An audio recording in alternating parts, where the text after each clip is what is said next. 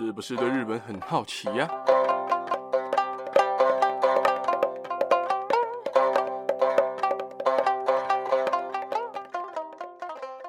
萨利嘎嘎，萨利妈妈，皆さん大家好，大家好，我是巴吉亚拉哈，又是新闻时事的时间啦。今天总共要讲三则新闻，那么我们就直接开始了。第一则，日本近四成动画制作公司亏损哦，相信不少人应该都蛮喜欢看日本的动画吧，甚至是动画派的人，就是不看漫画只看动画的人哦。不管你是哪种人，有在关注动画的人，应该也有发现，近年的动画越来越多，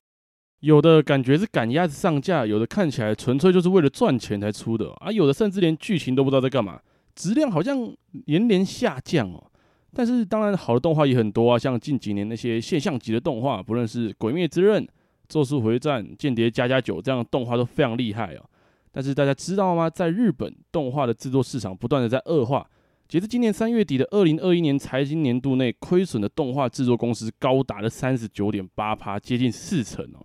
比上年增加了零点九趴，创下日本动画史上最惨的记录，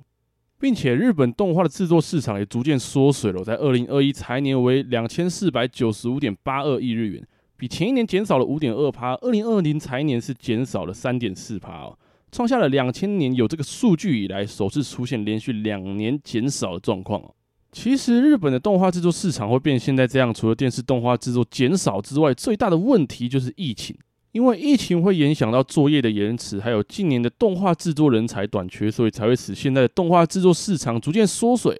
呃，希望疫情赶快过去，让日本动画界回归正常的运转模式哦。再来第二则，日本世界级的传奇时装设计师三宅一生在八月五号于东京的医院离世，死因为肝癌，享寿八十四岁哦。三宅一生出生于日本广岛多摩美术大学，毕业后于一九六五年就前往了法国学习传统高级定制服的设计以及技术哦。受到一九六八年五月革命期间学生议论的启发，他就将目标转为制作一般人也能亲近的衣服。为了这个目标，他也搬到纽约哦。而在一九七零年，他在东京成立了三宅设计事务所，也推出了 Issey-miyake 这个品牌，并于一九七三年将这个品牌推入了巴黎的成衣市场。以一块布为理念，走访了日本各地的纺织产区，还有工厂，学习各式的线、染、织等等的工艺。他也将各种传统平民继承下来的手工艺，还有衣服与新技术融合在了一起，创造出了各式原创的衣服。而在一九九三年，他也发表了有弹性的 Please Please 系列，标榜无论佩戴者的体型，它都能展现轻盈还有出色的功能，而风靡了全球。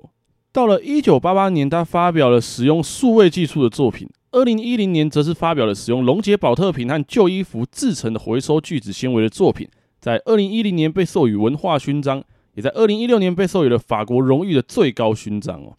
三宅一生的人生真的很传奇，之后我也会做一集跟大家好好介绍这位世界级的大师哦。那么讲完了三宅一生老师之后呢，就来讲这个礼拜最后的一则新闻啦。在日本时间八月十一号上午，在日本福井县的 Koshino 海滩，当地的医院收到了一名被海豚攻击导致手臂受伤的男子。意外的是，当天的下午又收到了另外一名手指受伤的男子。而日本政府表示说，今年夏天已经传出六起同一只海豚袭击人的事件，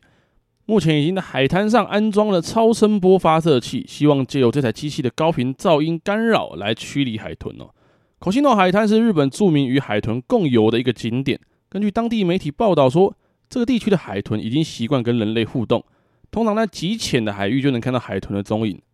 而专家说，海豚一般对人类并不抱持敌意，但对共游会感到压迫，并且有证据显示说，这样共游的行为会扰乱海豚的行为模式。海豚攻击人类的事件并不常见，但也不代表完全不会发生，偶尔也会发生的。除了对人类的敌意之外，海豚今天也会攻击同类啊或其他的海洋生物。其实看到这则新闻，我第一个想法就是，哎呦，海豚这么凶哦！相信听完这一则新闻的朋友，应该也有这样的想法吧？海豚会攻击人？啊，海豚不是很温驯吗？然后我就很好奇的去查了海豚攻击人类的新闻，结果真的蛮多这种海豚攻击人类的事件。通常都是那些被困在水族馆啊，或者是人类太靠近的关系，想要自由跟压力太大，好像才是真的海豚抓狂的原因哦。所以如果各位，如果你去遇到海豚的话，你就远远看就好，毕竟海豚也是动物，它们还是有野性的。啊，他们不爽也是没有跟你客气的。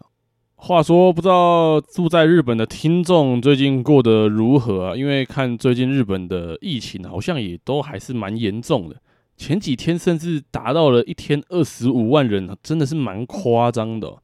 昨天在看的时候，在看日本的疫情的时候，好像也有十八万人左右，所以大家还是注意好自己的身体，口罩还是戴好，就是保护自己，保护他人啊，注意安全啊，因为。得这个新冠肺炎真的是有够痛苦。哦，像我自己啊，我自己就是喉咙真的超级痛啊，好像吞口水好像被刀割一样啊，所以大家真的能不中就不中哦，就是口罩戴好，酒精喷到爆，就对，就是你回家你穿过的衣服什么全部丢到篮子里，赶快洗澡，赶快换衣服，然后酒精喷一喷干嘛的都都可以，反正就是你有碰到的地方都给它喷一下，然后口传出去口罩就戴好这样。啊，那么就今天就新闻就讲到这边啦。那么最后一样哦，如果你和你的家人朋友们也在关注日本的新闻时事的话，听完这期不妨订阅、关注、分享给你的家人朋友们，才会在之后每个礼拜天上传日本的新闻时事的时候，可以在第一时间就收到通知。那之后也会有更多的日本新闻时事分享给大家。那今天就先讲到这边了，大家拜拜。